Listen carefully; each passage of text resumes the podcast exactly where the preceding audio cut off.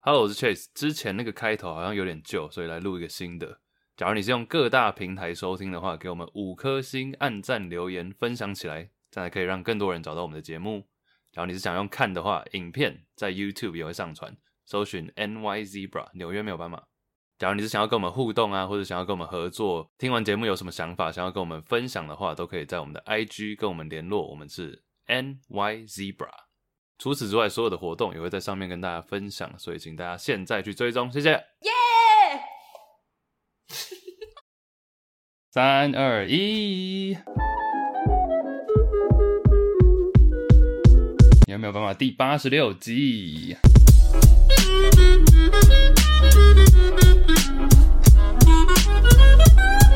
耶！哎呦，八六八六，好久不见啦！好久不见，哎、你刚没有回答我的问题，哎，怎样？开录节目以前的问题你没回答。什么？我说大便舒服吗？ 本集就到这里结束。 干嘛？我没有上厕所大便，上厕所很正常啊。小便呢、干嘛？你刚刚不回答？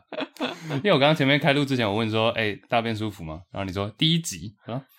第一集，你你才第一集嘞，第一集当有趣。明明就是第八十六集。”我是 Chase，嗯 我是 Iris， Hello，大家，你看你又忘记了上次是欢迎来，哎上欢次迎来到我失们败节目是谁啊？是我吗？上次失败，哦，好，欢迎来到我们的节目，聊聊在这个节目里面邀请大家和我们一起聊聊那些你不知道、你不知道的事。 You don't know what you don't know。小老鼠我弟，他现在在纽约，Yeah， So，呃，哦，他有 tag 我们啊，在他自己个人的 干嘛？你弟发了一篇文，在纽约街头拍，然后 caption 打说纽约没有斑马。 笑到我留言了几个火苗。无聊，第一集， 好的啊，哎嘿，但说到手机，怎样？也没有说到手机， 没有人说他手机啊？说到手机，哎、说到篮球，我有一个节目没有你走开。我最近换手机了耶，哦，因 为我的手机掉到湖中， 怎么哪个湖啊？好荒唐哦！哪个湖一？定是因为我们一直开湖中女神的笑话，她很不爽。开湖啦，啊所以是哪大壶不开提哪壶啊！相公，那个，反正我前，反正我男友上嗯，就你 啊，烦不硬要接烦，快点啊！大家已经转台了。反正我上个礼拜去日月潭花 SUP，就是立桨，然后我的手机就掉下去了。 OK，我原本放我救生衣的口袋，然后因为我一直拿出来拍照，我想说算了，拉链干脆就不要拉了，嗯，错误的决定。结果结果我在站起来的时候，因为你知道站起来你要先跪跪着，然后再站。然后我在跪的时候，我就看到我的手机从我胸前这样， 噗噜然后我就看着它滑进水里，他没有跳下去抢救他，我就爱莫能助啊！我真的、我真的想了一下，就不能想你这个就是要立刻跳下去了。但是你没有办法不想啊！你知道你看到手机掉下去的那一刻，你首先你身上还穿着救生衣，然后你脚还跟那个板子绑在一起，然后你看到它掉下去，就想说、Should I? Should I not? 但是看不到的，对不对？日月潭看，我其实一开始不知道，因为我没有潜过啊。然后我就想说，身为一位合格的潜水员，我可能可以潜下去捡捡看。然后教练就说这大概十五米吧，我想说妈，算了潜。结果我就什么都脱掉，然后一潜到水里面，睁开眼睛什么都看不到。怎么可能啊呢、你都已经掉下去，它是有重量的，它是会一直往下沉，对啊，我就想说我潜下去啊，哦看它掉到哪里我就去捡。不早点就没了。对，重点是那么对，浊，这真的是不能犹豫。如果以后大家鱿去 鱼，鱿鱼游戏不能犹豫， 嗯就如果以后有人手机掉下去的话，你看到他掉下去的那一秒，救生衣立马脱掉跳。其实日月潭应该蛮多手机在下面的。有啊，因为你知道我下水前，我们还在那里开玩笑，因为你知道教练会带相机下去帮你拍照。嗯，我们就在那边说哈，你有掉下去过吗？他说没有没有，但很多客人的手机掉下去。哦我说哦，真的假的、啊？这么夸张哦？他说对啊，这里是全台最大的养鸡场，你不知 道吗？手机的机妈，我就掉下去。贡献， 对哎、那里应该很多，因为每年不是还有永渡日月潭吗？对啊，反正我手机就这样掉下去了。啊，恭喜得到新手机啊！你要嗯对啊往好的方向想。对啊，不然我嗯那只手机也用超久了，八用到现在。哎、我我现在也在用八、欸，就因为我很喜欢指纹感应啊，对啊，人人脸辨识是不是很烦啊？但我现在觉得其实还用一用就觉得还可以了。我跟你讲，Apple 的阴谋就是这样子，你就是用久了之后，一开始你会觉得哈少人脸，感觉有点怪怪，但现在就是用久了你就习惯了。没有，我觉得最主要是因为它最近更新，你戴着口罩也可以解锁，但好像要十二以上才可以。我偏不要，我现在还在用八，你可以去日月潭啊，手机可以啊强制升级服务， 哪像你那种白目啊！真的很扯。而且你知道，我最近又听到了一个湖中女神的笑话，好，掐供然后来分享，继续调侃湖中女神。有一天，小华小华去湖边散步的时候，不不小心掉了一根震动棒，震动棒就按摩棒，哦，OK，你干然嘛后修饰啊？ 然后湖中女神就再也没有上来 过，还不错，就到这。我以为你，我以为你会说湖中女神浮上来，然后就说是谁掉的？ 你们刚说有人掉了一个 东西，传什么？ 不要呻吟好吗？我只是好奇了。湖中女神笑话，嗯哼，大家有看我手中握一本书吗？震动棒，对，没有没有，因为我们其实昨天在那个歌剧院有上演一出戏嘛，就刚好我们就、昨天哦、不是我们两个 啦，成何体在统？跟演哪一出啊？像那个这本我想说跟大家推荐一下啦，因为我们看的剧叫做《最后十四堂星期二的课》，嗯哼，然后其实那一部戏是我爸很久以前就看的书，我小时候就看到我爸书柜有这本书，嗯然后到我长大自己去买，然后这本是原文的《嗯， Tuesdays with Maury》，我也把它看完了，哦，什么时候？呃，就在昨晚，就然后我们就去看了这个舞台剧了，算是我长大之后第一次看吧，应该你也是，对啊，然后也是第一次在台中歌剧院看戏，对我们两个好土哦。要不要分享一下这个？你要讲一下，直接跳讲心得吗？还是我觉得稍微可以带一下我？觉得你可以先讲一下，就是这个最后十四堂星期二的课到底在我觉得你比较会讲， OK，好，这本书的作者叫做 Mitch。那其实这个内容主要就是在讲他自己的故事。他在大学的时候是在跟你一样在波士顿读书对嘛？，不然那他大学时期有一个非常要好的教授，要好到就是他几乎这个教授每一堂课他都上，然后他私底下也常跟这个教授会去一聊天、吃饭、吃中餐、吃晚餐，就是跟教教授感情极度的要好。等到他毕业的时候，他跟教授说：“OK，我们之后都会保持联络。”但是他在踏入社会之后十六年，他都没有跟这个教授联络过。嗯哼这个教授的名字叫做 Maury，也是对这本书的书名啊，《Tuesdays with Maury》。对莫瑞，那他其实毕业之后，他一开始想要成为一位爵士钢琴演奏家，因为那是他很大的兴趣。但后来他觉得这样好像赚不了钱，他于是开始投入新闻写作的行业，而且是运动新闻。嗯我那时候看到这个就觉得，哇靠，确实一定很有共鸣。哼，体育记者，对，体育记者。总之，没错他体育记者其实干得很不错，很有成就，也赚了蛮多钱。那一直到十六年后的某一天，他在电视上看到这个 Mori 上了一个访谈节目。那在电视上的 Mori 呢，得了一个疾病，叫做渐冻人症。 ALS 嗯之前很红嘛，那倒水的那哦，个对对，Ice Bucket Challenge 嘛，渐冻人症就跟那个霍金，金，对，霍金是同一个病症，就是你的运动神经元受损，以至于你会从你的手脚开始慢慢没有办法控制自己的肌肉，然后到全身，到你的呼吸没有办法控制，你就会慢慢的死亡。好，总之这个教授得了这个病症，那 Mitch 看到了之后就觉得啊，我应该回去探望我这个教授，所以他就飞到教授住的城市，然后去探望他，跟他聊聊天什么的。那他们已经十六年没见了。之所以会叫做最后十四堂星期二的课，就是因为从那一次之后，每一个星期二，Mitch 都会回到教授的家里去探望他，然后跟他聊天。他准备了一些问题清单问这个教授，然后教授也是在他人生中最后的时光跟他分享一些他对于不管是爱情啊、死亡、亲情、嗯哼，呃各各种方面，对就是人生一些事件的人生经验看法。对对，那其实也不是真的说是一堂一堂的课啦，就是你从他们两个人对话之中，你可以嗯哼获得一些可能人生的启发等等之嗯类的。他昨天其实我爸也在看嘛，嗯我爸也一起看。我觉得他其实舞台剧有把书浓缩了，嗯，但浓缩完之后还是接近三个小时。然后从我头其实到觉得很长，对，其实因为从从头到尾只有两个人在台上，对，就是金世杰跟朴学亮，嗯哼，那是国头剧场笑料一下。但从头到尾就两个人讲讲快三个小时，而且场景从来基本上是没有变过，就是一架钢琴跟一个桌椅，嗯哼，偶尔会出现一张轮椅或是一个病床什么对之类的，但是场景非常的简单。因为它主要内容就是在探讨。其实像书的话，书的话它的目录有写说，哦，第一个星期二我们讨论什么，第二个星期二讨论什么。然后像你刚刚讲的嘛，我们第一个星期二讨论世界 the world，然后第二个星期二讨论一些后悔的事， 嗯然后哼，第三、第四一直到死亡啊、情绪、家庭，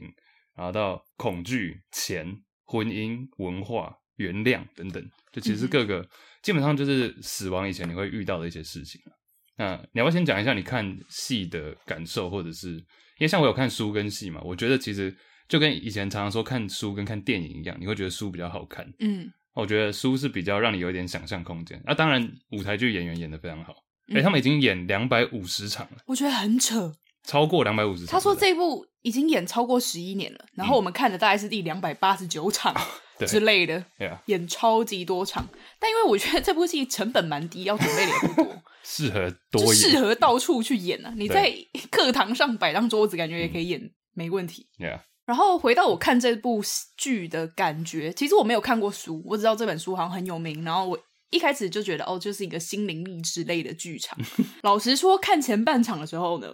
我非常想睡，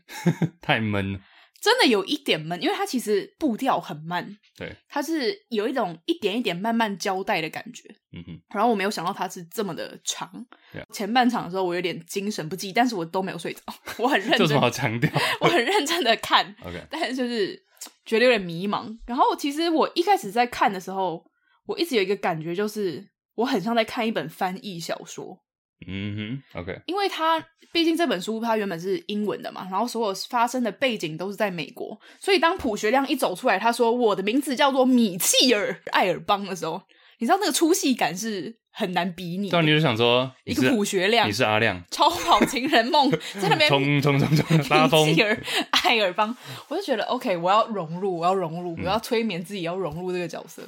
但他是演的还，你会觉得朴学亮演的很好吗？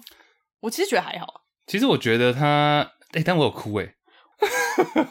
对对， 你是你是觉得很不解，我很不，我很没有办法理解，居然是 Chase 哭我没哭这件事情，因为从这件事情好像从来没发生从来过，没有办法。还是我这光舞台剧适合我，对我觉得光是 Chase 会哭这件事情，我就已经下巴快要掉下来了。 怎样？没血没泪，但我觉得其实看到后来演的蛮好，然后也蛮可以投入那个剧情，尤其我蛮喜欢那个金世杰， 嗯演员就两个。对，也没有办法再糟，也没办法更糟。 OK OK，排金世阿亮杰排第二，对金世杰，我觉得他演的很不错。嗯因为他从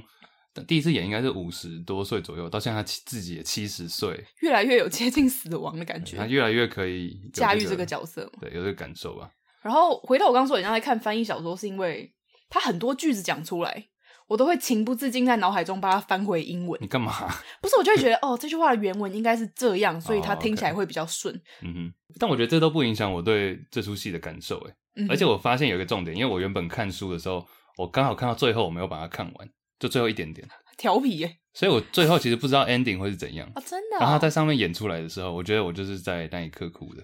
嗯，好，等一下可以讲一下到底是什么让我哭。好，但是你有没有哪一句话？因为他讲到很多死亡啊、衰老这个过程，嗯你的一些见解，他们的见解。因为那个你刚刚说米奇，就是 Mitch 这个人，他其实是从像你刚刚说的，他默默无名，然后混爵士音乐也混不出个什么名堂，然后最后反而在体育记者这一行干得不错，只是他变得非常忙，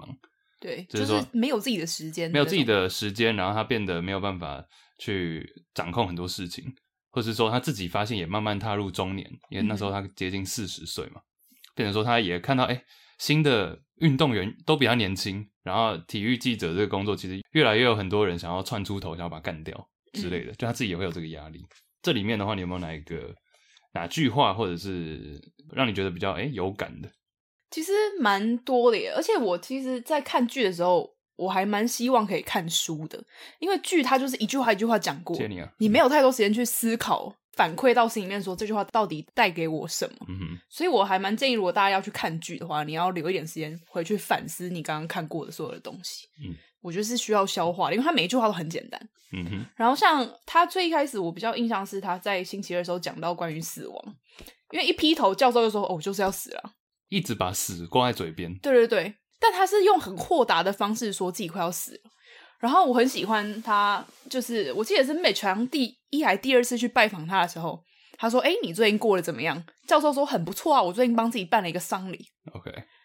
活着的丧礼， 活着的丧礼。”就是 Mitch 一开始 没有反应过来，他说：“喂，你帮现在的自己办了一个丧礼吗？”然后教授就说他其实一直都不是很喜欢丧礼这个概念，因为很多人会你的亲朋好友都聚集在一起，疯狂讲你的好话，但是你都听不到，因为你已经死了。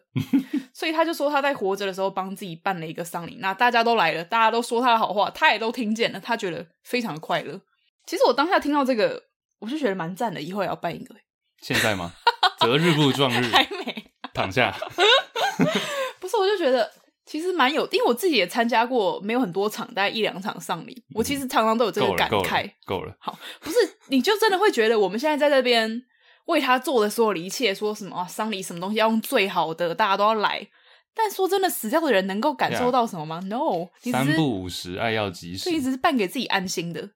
嗯，就是你只是把一些你觉得啊好可惜，我生前没有对他说过的话，没有做过的事情，赶快现在弥补他，但他已经做不到啊。所以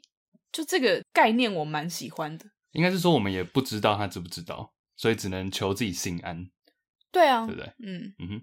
他有一句话开头也是提到的嘛，书里面也有讲到。我觉得这句话是基本上贯穿整本书啦，讲死亡这件事情。嗯，就是我们每个人都知道自己会死，但是没有人相信。我们每个人都知道自己会死，都知道这件事情会发生，只是没有人相信它真的会发生。就真的要等到你最后已经可能很老，或者你动不了，或者你生活中遇到一些不方便的时候，你才会觉得说 “fuck”，真的要发生嘞、嗯哼然。后慢慢的去 buy in，慢慢的去相信它。他有一句话也算是贯穿，他说：“When you know how to die, then you know how to live。”就当你知道如何亲近死亡的时候，你才真正知道怎么活着。嗯，我觉得这句话其实就像你刚刚说的一样，大家都知道自己会死，但没有人相信。我现在即便听到这这一句话，我觉得哦，好像很有道理，但我还是很难百分之百的去感受说 OK，因为我听到这句话，就是不见棺材不掉泪啊。但我觉得嗯人就是这样，你要对啊说因为我现在开始很强烈的意识到我即将会死亡，然后我开始认真过每一天吗？好像也很难。就说的比做的容易吧。嗯就是真的要，比如说你真的身体不好的时候，你才会知道说，哦，原来像我之前开刀的时候，我就觉得哦，可以吃一碗冰，好爽哦、嗯哼，或者是可以走路的时候，你就觉得哦，可以自己这样来去自如，好爽。每次比如说牙齿痛的时候，很常这样啊，就是我现在好想吃冰哦、或者我现在好想干嘛，真的不 行。失去才会懂得珍惜，失去的过往，就别再回头望。对哎、其实这本书里面也是我第一次读到那个信任游戏。就你知道啊信任游戏是什么吗？大家知你道说往吗？后倒那个吗？就是对一个人在你后面，然后往后倒，对方把你接住这样子。嗯，其实这本书是我第一次小时候第一次听到的时候，就知道里面有讲信任游戏这个，哎，信任游戏的英文是什么 Trustful， trust Trustful， fall。哦对，OK，但其实舞台剧没有演到这段，啊，里面是怎么写的？他是讲到他们那时候大学的时候，教授就请他们玩这个游戏，嗯然后大家就会很怕，啊或者会你知道，呃，就是大家在那边紧张。嗯这时候有一个小女生上来，应该是大一新生吧，她就直接站着，眼睛闭起来，咚就打下去，然后就快到地上的时候，刚好被接住，然后嗯大家就哇，就在那边拍手。然后之后教授就跟他说：“你是因为眼睛闭起来，让你反而不会想那么多。就当你看不到的时候，少了一个分心的点，你就嗯不会去想那么多，少了一个牵挂，这样子。所以你倒哦下去，worst case 就最坏情况你就撞到头，但你还是愿意倒下去。就其实闭眼会比较嗯可以信任。然后他最后也说，你要别人信任你，你要先信任别人。嗯，英文说 “even if it's in the dark, even if you are falling”，就是其实它有点暗示，就是说，即便在最黑暗的时候，即便在你正在往下沉沦的时候，最难相信别人的那个 moment，你还是某些时候要选择相信，然后不见得要相信你眼睛所看到的，然后去感受它。嗯哼 Yeah 其实教授中间也提到说，没有人可以靠自己一个人就活在这个世界上，因为其实 Mitch 到后来他工作事业什么非常非常的成功嘛，然后他也有一个很不错的未婚妻，后来也结婚了。但就你可以从他的谈话过程中知道，他很专注于他所有的工作专业，然后他每天焦头烂额，但他最在乎的就是他自己。他没有真正会去为别人想，包括他的情感、亲情、友情、爱情，其实都是，嗯嗯，就是很多很多的自我追寻，但忽略了别人，这样。嗯，你觉得他这样子有？我觉得最好，我讲到最最后为什么我哭好了，好，因为他最后在讲说，等于他们已经连续上了十四堂这个课嘛，就是每个星期二，有点像是除了让教授自己准备死亡，然后让这个学生看到他教授慢慢老去，为接下来可能会发生一切做准备。然后最后一幕是一阵沉默，然后他就说，普香就一边哭一边说：“我还是不知道怎么跟你说再见。”他嗯说：“我还是不知道。”哎，就我们已经准备了这么多，我们上了这么多个星期二的课，为什么我还是不知道怎么讲？然后我觉得，damn，他感觉还是在卡在一个地方过不去。嗯，即便这个教授已经跟他掏心掏肺讲了这么多，然后他也把内容全部录音起来，啊，感觉好像也在准备最后这个 moment，但他还是不知道怎么讲。嗯我觉得这也其实呼应到他前面有讲到一段，就是朴学亮这个 Mitch，嗯哼，他其实在年轻的时候，他有一个很敬仰的叔叔，这个叔叔教了他弹钢琴。因为他小时候很喜欢弹钢琴，他甚至以这个想要立志为业。但他之所以放弃钢琴，有很大的原因是因为他在二十一岁的时候，他叔叔过世了。那他叔叔过世的时候只有四十二四十十二岁吧？那个时候他不知道要怎么面对他人生中的一个英雄一样的角色，因为得了胰脏癌，然后在很痛苦丑陋的情况下过世的。他说，他那个时候甚至不敢看他的叔叔，嗯他不敢相信自己的英雄现在是这个狼狈的模样。 Yeah 那他死亡那一刻，他也没有跟他说再见，他说他根本不在现场，嗯他只有在他即将要去医院电梯门关上那一刻说 “see you later” 待会见，但其实是再也没见到过了。我觉得这也是他呼应前面，就是他其实也不知道怎么跟他的叔叔说再见。那那个时候，其实教授听到这个故事的时候，他有给他一个回应，他说其实教授自己小时候也是面临到妈妈因为生病快要死亡，那那个时候妈妈可能会身体不舒服，想要他帮他拿药什么的，他就会装作没听到。嗯他说 I was too young，我那时候太年轻了，我没有我没有准备好面对这件事情的能力跟心态。 ，Yeah，他就说：“我相信你当时候也是因为你太年轻了，你没有办法去面对这个死亡。我那时候听到觉得这样讲其实蛮好，就是他说 “You did what you could, right？” 你在那个时候做了你当时可以做的事情，没有什么对错，就是你当时候会这样反应，因为那是你那时候的样子。对，但我觉得这个也就呼应到他那时候已经经过了这一些，教授也跟他讲了这些，然后他真的面对教授要死亡那一刻，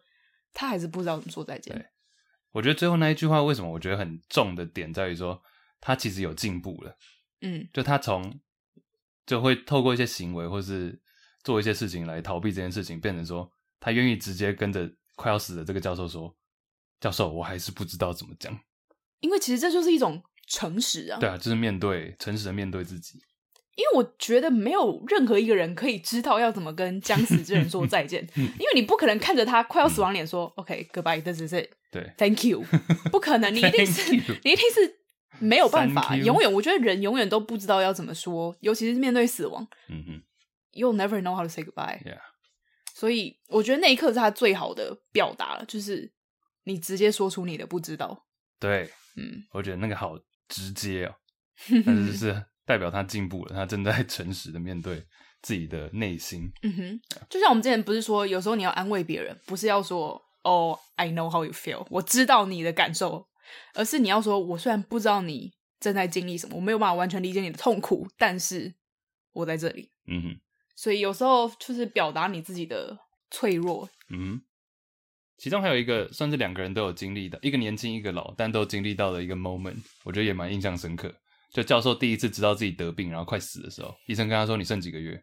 他当下走出外面，发现这个世界怎么完全没有变，嗯，就他自己已经要死了，嗯然后他在那边大大叫，觉得很难过。但是鸟照飞，然后车照跑，就没有人理会。嗯发现自己的渺小吧。然后另外一个就是你刚刚讲的记者嘛，这个学生他发现，其实书里面的内容是说他们那时候正在罢工了，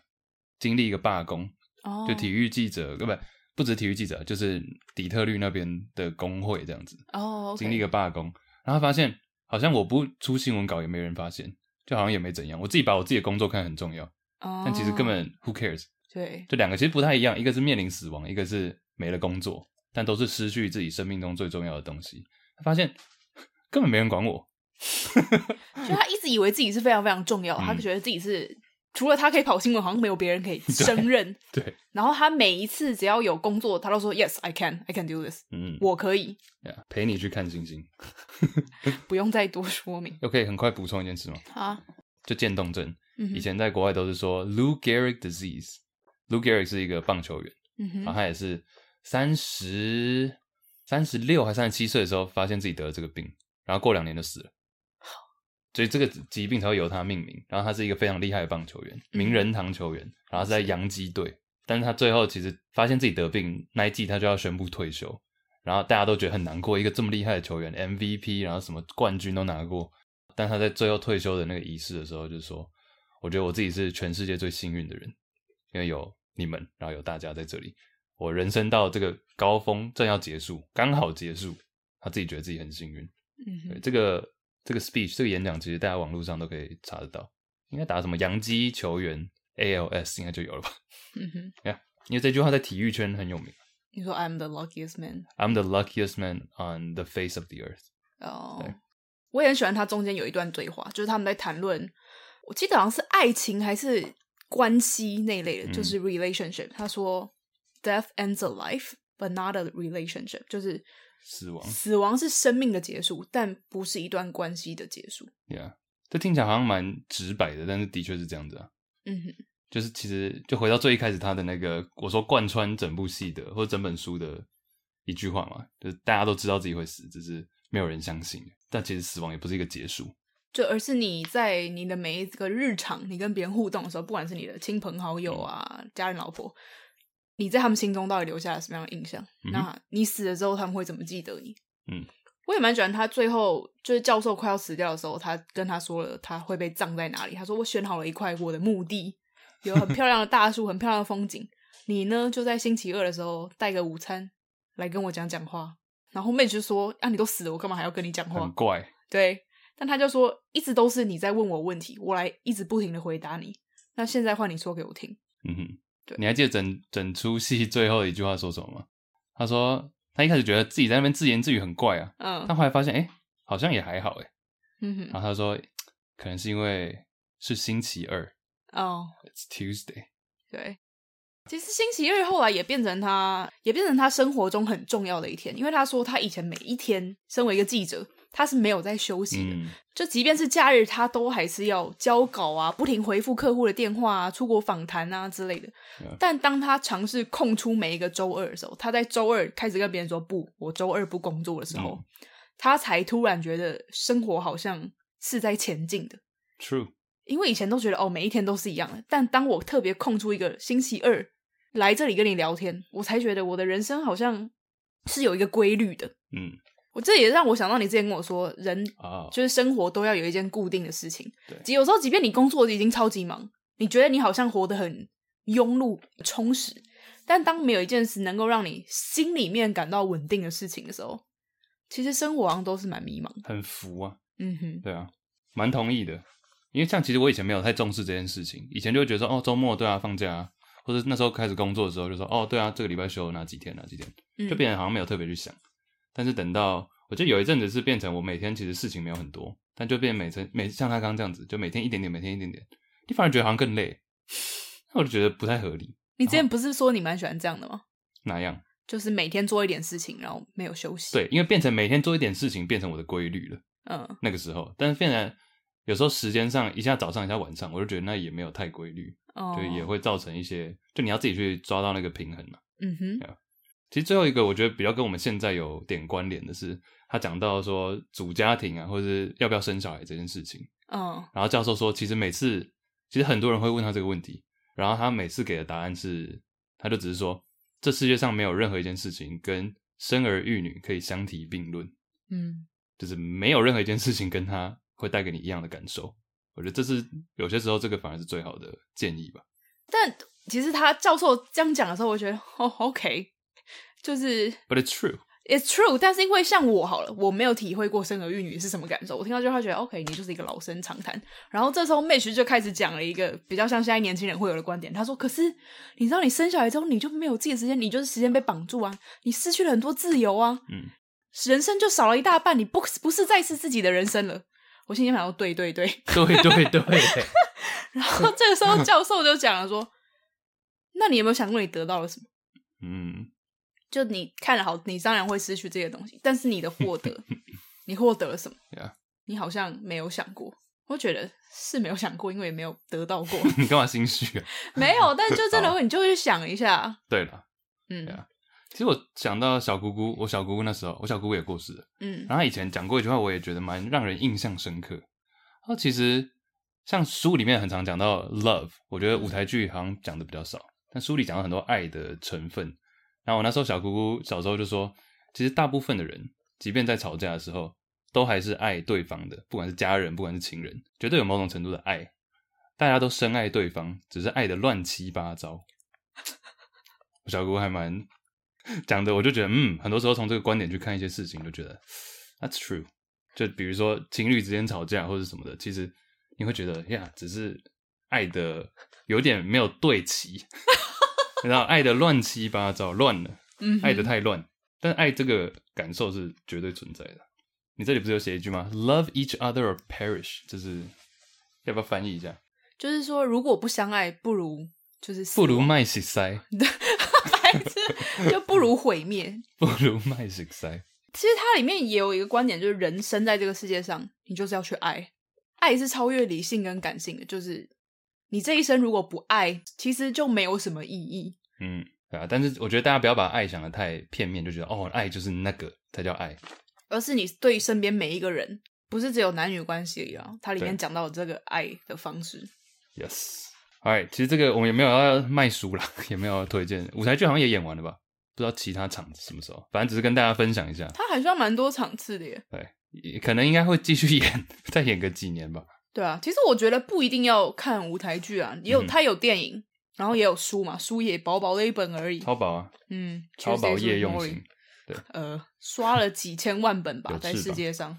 对啊，所以大家如果有兴趣的话，可以看一下。对啊，我这本那时候就买才两百块，嗯哼，你看完了，看完了，那你可以留下来给我看吗？可以啊。耶、哎、我们有今天 其实还有一些事情要说，哎其实蛮多的啊、我们打超多的我欸。讲一个很快的好不好？好啊，因为我是听 podcast 听到这件事情，嗯哼听 podcast 听到这件事情 p a k ，podcast 听到 Pokemon parkour，哦神奇宝贝，嗯那个 podcast 在讨论说去看演唱会，嗯然后这个人就突然说，哦，他一九九三年去听的 Nirvana 这个乐团嗯的哼，演唱会，但他说其实是 Smell Like Ten Spirit 那个吗。对，丢丢丢丢丢丢丢哒丢。哒哒哒哒哒哒哒 为什么我们最近很常做这件事 And we all just entertainers。好， ？OK，所以他就 说，但他说其实他内心深处，因为他说他一九九三年去看，大概三十年前，但他说他其实内心深处，他非常不确定这件事情有没有发生，就有点太久以前了。嗯就他现在可能五十岁，就是他可能二十出头大学那时候发生的事情。他说他其实一直很不太敢，他其实可以 Google，大家可以 Google 说哦，一九九三年什么演唱会，Yeah，有没有这个在奥兰多？但他说他一直不敢做这件事情，怕是假的。他说他怕是假的， And it's just a dream。是会不会是怕说一去一去查发现是假的，他就觉得哦，那我过去这三十年都活假的，我一直活沉浸在这个记忆当中，嗯哼，因为其实我们都知道记忆会退化，然后记忆会美化嘛，对。但有的时候记忆是完全错误，这也是有可能。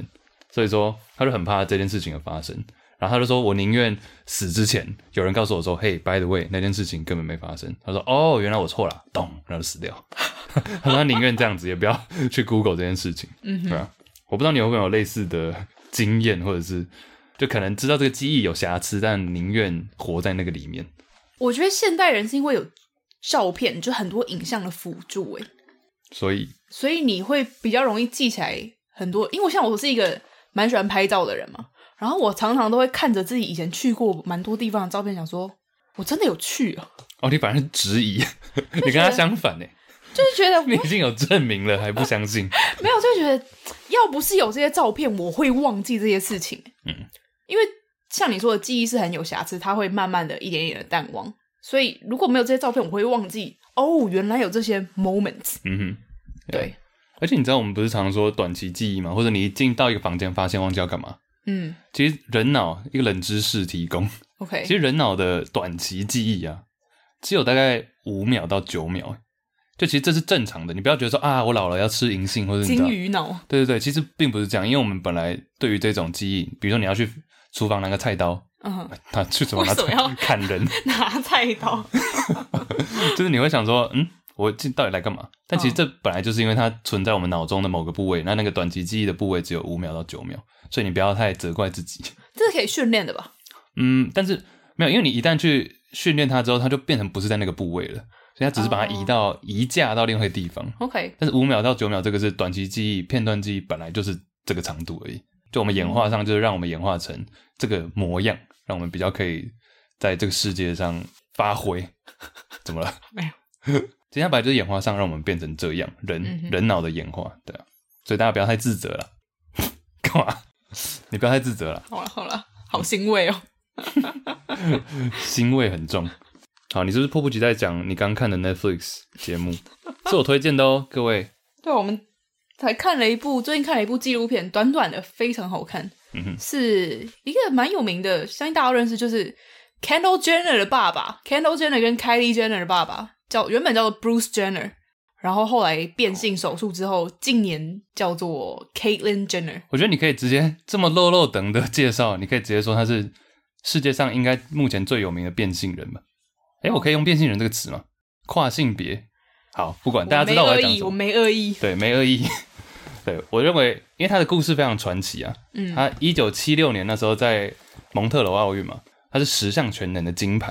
然后十项全能金牌被在体育界大家是把它称之为地表最强运动员。嗯因哼，为它十项是，哎、你知道有哪十项吗？因为它总共十项，然后分两天进行。对啊。拜对，十项全能的英文叫 decathlon，就是迪卡迪侬。对，好，我先不要照顺序，我就想到都讲好不好？好，你讲看看。好，有跑百米、嗯直铅球、跨栏、跳高、跳远、撑杆跳，呃，四百公尺、对，一千五百公尺，来哦，还有直标枪。嗯，看，差一个，妈查一个这个很冷，呃小冷门， 小冷门怎么会？也是丢东西。嘿，回，你要变身，你要变身了、火影忍者，忍术、分身乏术。铁饼啦，直铁饼，哦，对蛮好笑的。对啊，没有他，影分身乏术。因为十项全能这十个项目都有点像是互相抵触吗？因为你原本跑步是应该是要，比如说你很轻快，或者你呃腿长或者怎样，你才会跑得快嘛。但你身体太弱的时候，你丢铅球、丢铁饼又丢不远，嗯所以它其实是有一种互相钳制。所以十项全能，你要是可以得到金牌，大家就会说你是体育界最强的运动员。然后他等于是从一个奥运金牌、世界最强的运动员，变成一个呃跨性别偶像代表人物。嗯哼，所以这是 Caitlyn Jenner 这个 Netflix 的纪录片在讲的事情，就讲说他怎么呃怎么会做这个转换，然后他其实那时候训练的过程中遇到了一些挫折，其实总共才一个小时而已。我觉得整部纪录片非常好看，是因为它是不是很流畅。他用很多他过往的片段，我也很惊讶，说哇靠，这些过往的片段怎么都如此清晰？嗯不管是他以前在训练的时候啊，奥运的时候等等，就是他是有点交错的讲，四 K，对，但是他整个过程是很像他用现在这个 Caitlyn 带你走过，他创造出来的这个 Bruce character。他一直说，他觉得 Bruce 是他创造出来的一个适合活在这个社会里面的人格，因为他其实在自己小的时候就一直有这种性别认同方面的，障碍也不是算障碍吗？没有这个有一个词叫做 gender dysphoria，但是中文我查一下，他一直对于自己的性别有点混淆，但那个年代啊，他也不知道这到底是他一时之间可能只是因为他喜欢尝试新鲜的东西吗？还是他是一个热爱冒险的人，所以他可能喜欢把自己关在妈妈的衣橱里面画口红之类的。他很 confused，他很困惑。那他后来在小学的时候吧，突然发现自己非常有运动方面的天分，他就觉得，哎、我可以把身心都投入到这件事情上面，它可以让我暂时忘记可能不是那么正常的样子，对，然后他其实那个时候一直很想要拿到奥运这个十项全能的金牌，也是因为他觉得如果我可以得到这个金牌，得到这个全世界最强运动员的称号，那我是不是就没有烦恼了？嗯，我是不是就不用去在乎这些哦，我的性别认同啊，我的一些跟大众相违背的世道？我就是我是不是就证明了我是 Bruce，对，就我是那个 Bruce Jenner，、嗯哼而不是我内心的这一位那时候还没有名字的女性。 对对啊，其实我很喜欢他，大概前半段都一直 focus 在他可能努力的训练啊，然后慢慢慢到他拿到金牌那一刻，这里都非常好看。你看他比赛什么都非常好看。那一直到他真的得到金牌，大家相拥、流泪等等之类。他说他在隔天早上醒来，在看到那一面金牌那一刻，他突然发现我的烦恼好像都没有消失。我还是那个不是 Bruce 的人。对，嗯，派对 gender dysphoria 叫做性别不安，哦对，也有人说性别不一致，但是那是另外一个词了、incongruent，意思就是说别人看你跟你内心深处感觉是完全不一样的。嗯哼，然后他等于是一个最极端，因为他外表表现出来是一个十项全能的金牌，而且他也一直用一个好老公、好爸爸的形象在活着嘛，他也很爱他的女儿，他共组了两个家庭，嗯，对，他前面中间有提到一段是他那时候有，其实奥运的时候是有老婆嘛，但后来他们离婚了。八零年代中期到一九九零遇到，就是后来他们生 Kendall Jenner，然后凯莉 Jenner， Kylie Jenner，他叫什么 Chris 哦，Chris 你说 Jenner，他妈妈吗？对对对对，反正就中间这五六年，其实他也是就有点与世隔绝这样子，跟大家保持一点距离，然后想要去探索自己，但后来发现也失败了。嗯就他那时候其实就有点想要做，不管是跨性别手术或者什么，他就有点想要去呃把自己躲起来，因为他瞬间变成全美国最有名的人。然后就在那段期间，他要寻找自己，但又不安，他觉得还是跨不出去，然后最后才要找到这个新的家庭。没想到这个新的家庭变成全美国最红的家庭， 因为那个石敬秀嘛。 Keeping Up with the Kardashians，、哎，你知道其实台湾也有出过奥运十项金牌的银呃十项全能的银牌吗？真的、对哦啊？，杨传广这个体育大家应该台湾知道的话，应该都听过这个名字。什么哪一年呢、六零年代，一九六零哦，比他还要更早哎、更早，对啊，哦，好久以前哦。对，杨传广这个是，假如 像我以前小时候看体育新闻，都一定会，比如奥运特辑就会出现这个人，还很猛哎、一九六零年代，他在哪里得到金牌？罗马罗马奥运屌超哦帅，而且我刚刚说 Bruce Jenner 成为美国英雄，这个是真的这样，因为我那一天听另外一个 podcast 讲到，就讲说他这个主持人的、啊、还是来宾的爸爸第一次跟 Caitlyn Jenner 讲到电话，然后他就说他爸就突然哽咽了，因为他那时候在大家的心目中，因为那时候是输给那时候的苏联，嗯哼前一次奥运输给苏联，然后这一次是美国得金牌，然后他爸就开始开始哽咽，然后重点是他更惊讶，那个来宾说他更惊讶的是 Caitlyn Jenner 的反应，因为他一开始平常在电视上看到他就是一个名人，就是一个实境秀的角色，嗯，但一讲到体育，他停不下来，他自己也开始讲说：“哦，对我们那时候训练的时候怎样，然后我压力哪一个项目的时候我在想什么，就自己又瞬间回到那个 Bruce，、嗯哼就代表他其实还是他的一部分。嗯哼 Yeah 就他有说，Bruce 是绝对是他的一部分。像嗯很多人会在后续访谈他的时候就说：“哦 k a y l i n 之前得了这个奥运金牌，就是你知道很想要很政治正确的说，因为你现在变女生了，所以对我们讲到你的过去，你得金牌的时候，我们也称呼你为 k a y l i n 他说：“不用啊，那个得得金牌的人就是 Bruce 啊，嗯哼，那个时候的我也是我啊，只是不是完整的我而已。”嗯那我现在活成了我的另外一个样子，但两个不冲突。 Yeah 我还蛮喜欢他这种豁达的。嗯，哎、其实 Caitlyn Jenner 近几年呢、啊，她现在七十岁嘛，然后是以女性的身份在媒体上出现嘛，嗯，但她其实蛮有趣的一点是，她都是几乎在福斯新闻台 Fox News 这一个比较川普热爱的新闻台。对，就是一个可能比较保守派的新闻台。嗯哼，因为其实他应该是今年才成为福斯新闻的算是正式的 contributor，他的名字叫做 contributor，意思就是一个固定班底的感觉，嗯哼，对啊，因为大家会觉得蛮有趣，诶，一个跨性别人士反而变成保守， 所谓拥护保守党的新闻频道的来宾这样。但我觉得他讲的话都颇中肯的啊、哦，对啊，他讲话，因为他最近一次发言是在讲一位呃常春藤大学的宾州大学是其中一所常春藤大学的女运动员，然后她也是跨性别，原本是男生他，原本是男生，然后跨成女生，是在游泳这个项目，你的强项。然后最扯的是，哦，这个选手叫做 Leah Thompson，呃，Leah Thomas，Leah 叫 Leah，嗯然后他以前一直到大一都还是男男生的身份，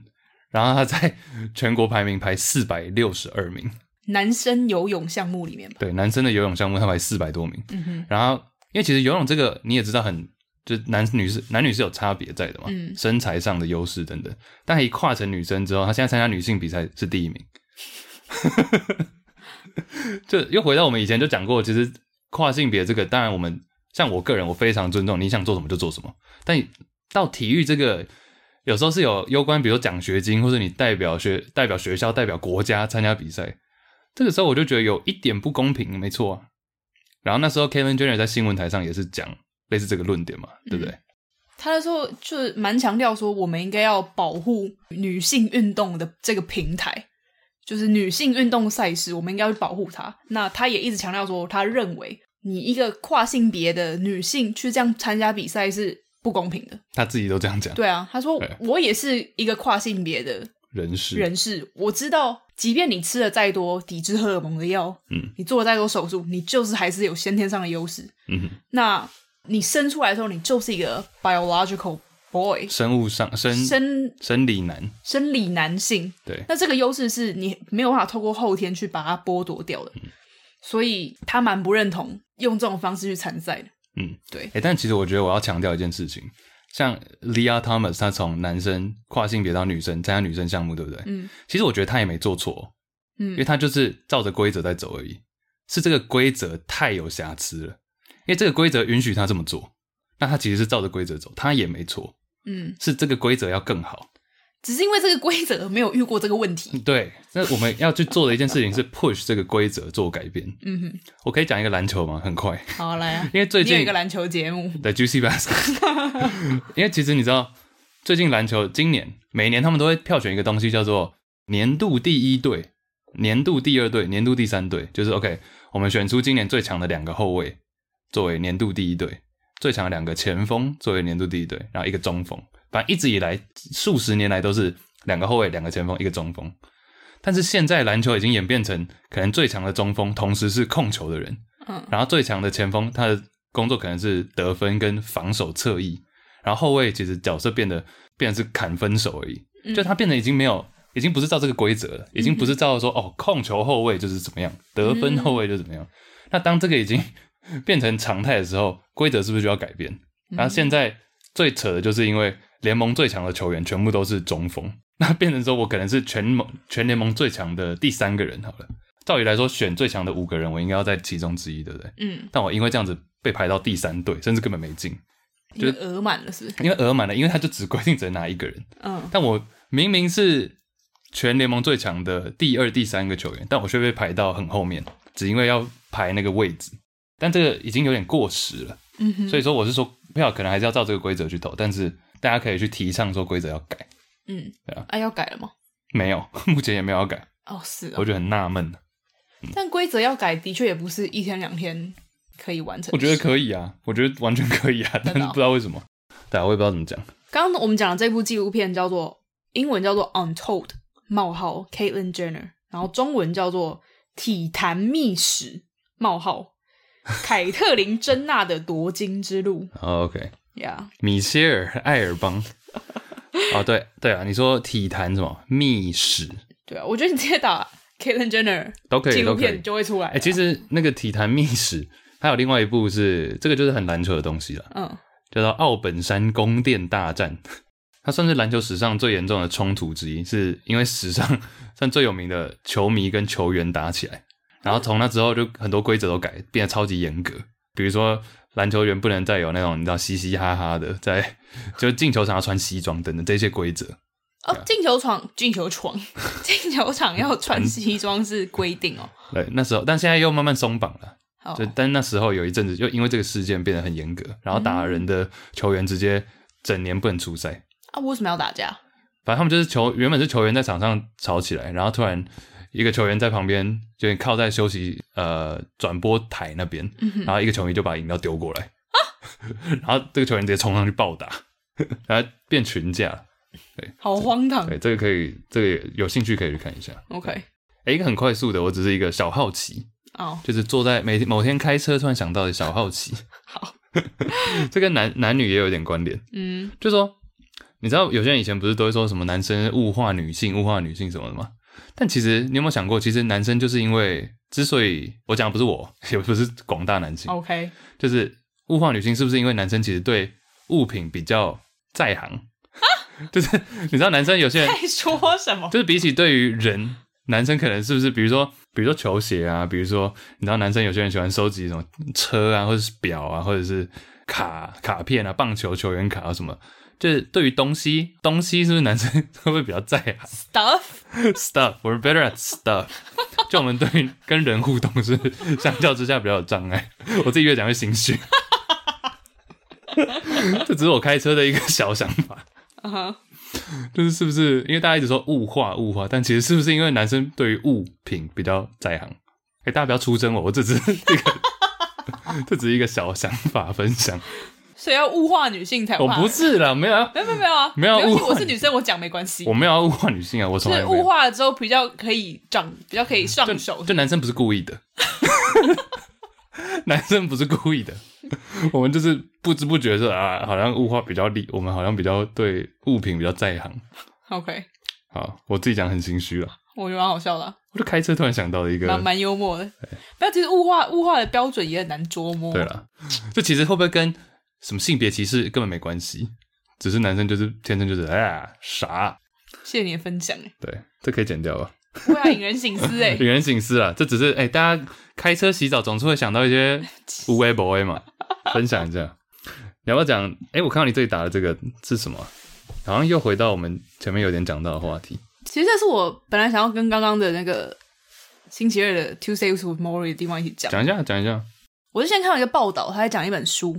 这本书叫做《爱无能的世代》，作者是一个德国作家，叫做 Michael Nast。我相信德文念起来绝对不是这样，但他就是叫做 Michael。好， 其实他这本书就在讲我们，刚好就是我们这个世代。他说我们是一个爱无能的世代，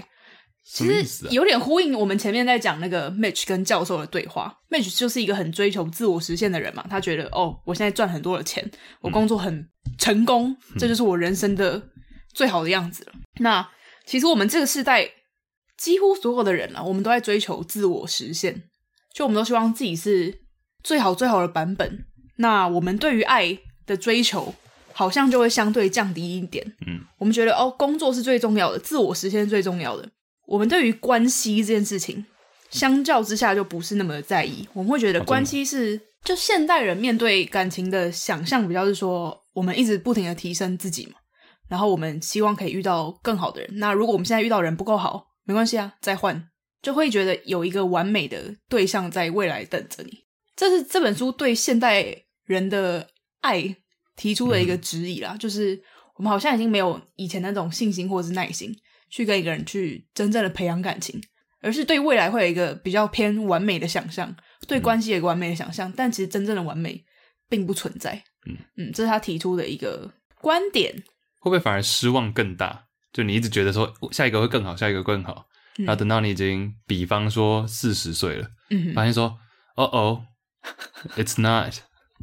你觉得根本没有原本想的那么好，然后会更失落。也是有可能啊。嗯哼，但其实我觉得相反过来好像也不太好诶，就是你觉得说你反而有点悲观，觉得说哦不会更好了，不会更好了。嗯，诶，但其实搞不好这样的人反而知足一点。其实这本书我觉得它当然点出了一些现代人的问题，但它其实有很多地方是可以被质疑的吗？嗯，因为它其实是会拿现代人跟以前人比嘛，比如说，哎，我们妈妈那个年代，大家都很愿意结婚，大家都很愿意跟伴侣相守在一起，然后克服一些困境什么的。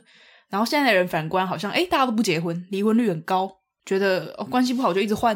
嗯哼，但你如果真的要考虑社会的情势的话，其实也有很多不一样的地方。比如说，以前的人虽然相爱、结婚、长久，但他们可能貌合神离，他们可能都不是自己心目中理想的样貌。或者像我们刚刚说 Caitlyn Jenner 这种，诶，她可能符合世界的框架，她结婚了是一个很好的老公，但她其实一直都不快乐。当初她可能不会那么快想要离婚，但如果她是现代人的话，我相信她很快就可以出柜、离婚、变性等等之类的，对啊，所以我觉得就是可以去思考，但是不用完全同意啦。就是这个每一个人都追求自我实现年代，我们对爱情的想法是不是不够宽恕，也 Yeah. 不够有耐心？其实这有点回到我前几天看书，另外一本书忘记哪一本了，讲到的一句话，他说，其实现代人呢、就是我们、我们说千禧世代嘛、嗯哼 m i l l e n n i a l s 千禧世代我们要的其实不是自由，很多人以为我们都要自由，或者说年轻人啊，就是你知道想要自由啦，自由最重要，但其实我们要的不是自由，是自治，三点水在一个台湾的台，哦，治理的那个治，嗯哼我们要的是 autonomy，不是 freedom。freedom 是说没有人可以限制你，没有人可以限制你，那个叫自由。但自治、自治权、地方自治的那个自治，嗯哼，就是说你有办法控制要发生什么事情。这跟自由我觉得不太一样，自由是说没有限制叫自由，但是自治是你有 control over，你有 control，你有办法控制这个局势。有点像又回到你刚刚说那个最后十四堂星期二的课，那个 Mitch 其实他就是喜欢，他之所以觉得在自己的工作得到成就，就是因为这个是他可以控制的事情。像他那时候最一开始做爵士音乐手的时候，他没有办法，他有很多自由，他想要弹什么就弹什么，他可以尽情的去表演，但他觉得最后有没有办法成功，这个不是我可以控制的事情。对，那等到他变体育记者的时候，哎、得心应手，这个我可以，那我要把它看得很重要，不然的话失去这个我就没了。嗯， Yeah，其实也不一定是 millennials 啊，不一定是千禧世代。我觉得人可能要的，某种程度上可以这样去解释吧。我们不是要自由，而是要自治的权利。嗯哼。哎，你说这本书叫做爱无能的世代，其实它里面讲到的观点非常非常多啦，我只是提出其中一点点。他就讲到了现在很多，不管是面对感情、面对社会、消费、自我实现等等之类的。嗯，所以它不只是感情而已。嗯哼， OK，在进智商之前，我可不可以再提出一个观察？好，又要讲一个很无聊的，好，太烂就剪掉。我前几天在 吃饭，哦，就桌上都有一瓶番茄酱跟不是东泉辣椒，是番茄酱跟芥末美式餐厅。哦，你说黄色那个吗？啊，对，芥末酱芥末酱没错。 那我在想一件事情，就是说那个餐厅每桌都摆了一个番茄酱跟芥末酱，嗯哼，会不会其实那样反而比较省成本呢、啊哎呦，什比么意起思？你比说起说，嗯，比起他先帮你挤好吗？比起不是比起说他把这些酱料放在一个酱料区，哦，全部放在酱料区跟每周放一个，是不是其实每周放一个更省成本？你直觉上会觉得，嗯，怎么会嘞？应该是需要的时候再去那个酱料区拿，是最省成本的。但会不会其实每周放一个，你就觉得说，因为它就在那里，所以你不会一次挤很多。假如我只要去酱料区拿的话，我一次拿超多，我纸巾一次拿超多，我觉得会耶，因为 Costco 就是在酱料区啊，你知道吗？什么意思？就是如果你 Costco 不是都有餐厅吗？楼我下很一久楼没去，就对 Costco 都卖披萨、啊，卖一些什么汉堡什么，那它的酱料都是在旁边一区，然后你要拿一个什么小小的杯子，或是对你直接拿你的汉堡去那里挤，嗯，这样你就会觉得哦，我不会再来第二次，我要是第一次挤他妈超多，对，对对对对对 对。我也我也觉谁得，还要再走过来一次？我也觉得，谁还记得？还有火锅酱料也是啊，也是捞一堆， 对啊，尤其是海底捞，不不要一直，今天为什么一直夜配？是因为海底捞酱料我觉要得清钱，景你知道泽也吗 是？，没有海底捞酱料酱料区要钱哦，所以就觉得妈哎、你要加到回 本才但可我以吃。海底捞从来没有用过酱，海底捞酱其实蛮好吃哦，的，真的哦、嗯，没有，我只是一个想法，我觉得其实好像真的是这样子欸。应该是吧。大家欢迎餐饮界的各位提出那个证据。好，怎么讲到这个啊、不知道。好，哦你的小观察，小观察，小观察，感谢人生充满着观察。来啊哎，闪到腰吗？我要修正一集我上集讲错的东西。哦就我们上次不是有说 logo 正在转变吗？我那时候说字体是无衬体，它是无衬线体，我 少了一个字。哦、哎呀，嗯，在这边跟大没关系家，， 在这边跟大家纠正一下。咳嗽。 好啊好，没关系，我原谅你。好，来，斑马无用之商。哎、我们现在已经突破，我们每我们是不是永远会念不完啊因为现在已经突破一百多则了。对啊，好，没关系，跳随机来一个。没有啊，因为其实有蛮嗯多是很类雷同的问题嘛，我们就每一集都故意讲一些比较不同的。对，虽然说我们是随机选，但有时候会觉得，嗯，这个好像跟上次的一样。对啊，好啦，今天的资商来自容易不小心睡到下午的吴同学。哎我也是，你也是吧？你会睡到下我不午？会啦。他的问题是你要念吗？好哦好，我是我是一位双性恋偏同，等一下，我们在讲他的问题之前，先说她是女生。我们确定吗推敲了一下她的文字之确后，定啊吗？觉得她应该她是女生吧？好，没关系，我就先不预不预设立场。好，我们就先念。我是一位双性恋偏同，前几个月刚跟女友分手，之前一直没有公开自己的性向，除非是身边特别好的朋友，否则其他人也不知道我的前任是女生。啊，你是从这句话推敲嗯哼， ，OK？其他人也不知道我的前任是女生。跟前女友交往期间，有几个男生跟我告白，我都以我有女友的理由拒绝了。最近他们得知我跟前女友分手，又再告白一次，我还是拒绝了。好有毅力哦。男生都这样。想请问 Iris 跟 Chase 要怎么跟异性朋友当兄弟呢？目前我遇到的状况都是，我很想认真当好朋友， 挂号讲干话类型的兄弟，但他们都会不小心晕我。 请 Iris Chase 替我解惑，谢谢谢。谢。有什么话想对我们说、啊？没有有什么话想对我们说？超爱纽约没有斑马，爱心爱心，每一集节目都会听好多遍，走路的时候也会当背景音乐播放。每次听到超级超级超级冷的冷知识，都会特别 开心。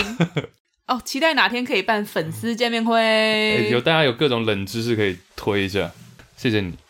我好觉得当兄弟这个你蛮可以聊的啊、因为你还蛮多男 bro 的兄弟，男兄弟。哎、我真的是就是兄弟到不行啊！我就是那种很多异性朋友的，女女生但是因为你真的都是兄弟耶弟嗯就是无任何念想。但你不会遇到那种就是也想要跟你表达好感，但你只把他们当一个兄弟，很少哎、为什么啊、你散发一种 bro 感，我太对啊，太 bro。有吗？还是其实有？我觉得你是好，像很少哎、嗯，我觉得你是长得比较，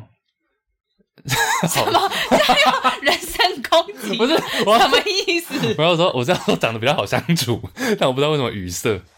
就你长得比较适合当朋友吧。什么意意一个思？没办法好相处，这不是优点吗？场合比较适合让朋友。所以大家不会对你有啊，我不知道啦。但你好难你要不要意提会供的一句话，好，你要不要我提长供得？也不差吧？你长得很很正， 现在讲就是于事无 补。你要不要讲一下为什么？因为这个好像不是他自己可以控制，可能他的长相也是让容易让男生有你知道嗯哼想告白的想法。反正他的问题就是如何跟异性当好兄弟，而不让他们晕船。好屌的问题哦！什么意思啊？我们要帮他解答 吗？嗯，等一下，但这个前提我想要先问哎、嗯他有你觉得感情这种东西是可以真的渐渐培养从一个兄弟变成情人吗？我知我相信世界上例子这样的很多，但是我觉得可以以你自己的角度这样，我觉得可以。得 OK。但他们就他就只是想当兄弟，其实我觉得男生跟女生之间毕竟就是异性嘛，你总是还是不管再怎么兄弟，你都还是会有这个认知，就是哦，我们是不同的性别，嗯哼某些时候还是绝对有地方是可以互相吸引的。嗯哼，但我觉得兄不兄弟这件事情，就是完全取取决于你跟对方的互动上面，因为互动这件事情是一来一往的嘛。你怎么对待他，那你的行为有没有让他有误会的可能？嗯，我觉得这也是很重要的啊、有一些女生她真的就会散发出一种我谁都好，快来把我的那种哦讯息，你知道吗？吸引力性吸引对力，对对对对，所以你要把自己的性吸引力降低，可能有些人没有意识到他的某些话语会让别人误会，或者他就是故意的，那也都有可能。然后有时候也会取决于对方能够接受的限度在哪里。有些人可能就真的当不了 bro 啊，他就是就想把你啊，嗯，那他他就不是块料嘛，你就不要跟他当 bro，、你就换下一个人了。我自己从男生的角度的话，我觉得当比如说什么样的情况下，我会觉得哦，这个女的，即便这个女生，即便我对她有意思，嗯她只想把我当兄弟打，因为我平常就很少打字嘛，我很少传讯息。嗯但比如说今天的讯息，她是有热切的回应，但是都是回一些呃，比如说传东西给我看，好笑的、这种，我就觉得她只是想当一个 bro，嗯哼因为不会有任何深度的交谈，或者说其实比如说我对一个人有。呃，对一个女性散发我对她是有兴趣的时候，我会想要跟她呃，可能用讲话的方式，因为我不喜欢打字。嗯，但她今天假如很喜欢就是用打字或者传一些你知道皮嗯毛、鸡毛蒜皮小事的时候，我就觉得她可能不是对我有意思。嗯哼那我觉得女生假如说你对一个男生是没有特别意思的话，你就不要用那种太暧昧的方式再回他，然后你就是可能对方找你的时候你再回就好了。嗯，就可以减低一种减减低这些误会，因为有些男生真的蛮迟钝的，嗯我觉得、啊 不不是我，但是很多男生都我认为蛮迟钝，然后觉得哦，他打一个哈哈就代表我很幽默，他就喜欢女生就喜欢幽默的男生，殊不知他只是不知道打什么，我觉得其实他这个问题，我比较会考虑的是我自己对别人的表达是不是有让别人误会的误地会方。了，对，嗯，因为我没有办法控制对方怎么想嘛，那我至少可以控制我的言行啊。嗯，所以我反而会反过来检讨我自己，以男生的角度我也是会这样子，假如我今天很明确对你没有兴趣的话，我就不会在那边跟你五四打三。闹，对对对对对，嗯对啊哼。那如果你真的再怎么样，你都是对我有意思，那我可以跟你讲明白啊，我就是 I'm looking for 就 bros。 talk 就是 talk 就是沟 通，OK，对啊， yeah，所以祝这位魅力爆棚睡到下午的吴小姐早日解脱。嗯阿弥陀佛。阿弥陀佛。我之前看到一个迷音，我觉得蛮好笑的，就是说女生女生说她都不回我，然后男生看着哈哈，想说不知道打什么。因为有时候男生就是我真的很想要让这个 conver 这个对话继续，但是女生给的回应有时候又太高冷了。嗯哼，啊，这有点是他讲的吴同学讲的相反的、 但是我觉得蛮好笑。女生说她都不回我，男生看着哈哈。不知道打 不知道该回什么。 对啊，啊，谢谢大聊家。天真的是门艺术哎。所以我不喜欢打字聊天呢、啊，嗯我个人不喜欢。我已经讲很多次了。 ，OK，好，好，等一下吃啥嘞？哎、今天刚我拿了一盒饼干过来，不然我们吃、你那真的不个。哦要不要再拿饼干来了，我他我妈我这我第一次 拿，不行，狂吃猛吃哎、很罪恶。狂吃猛吃，狂抽猛送。啊，吃饼干就好，好，甜点。谢谢大家拜拜。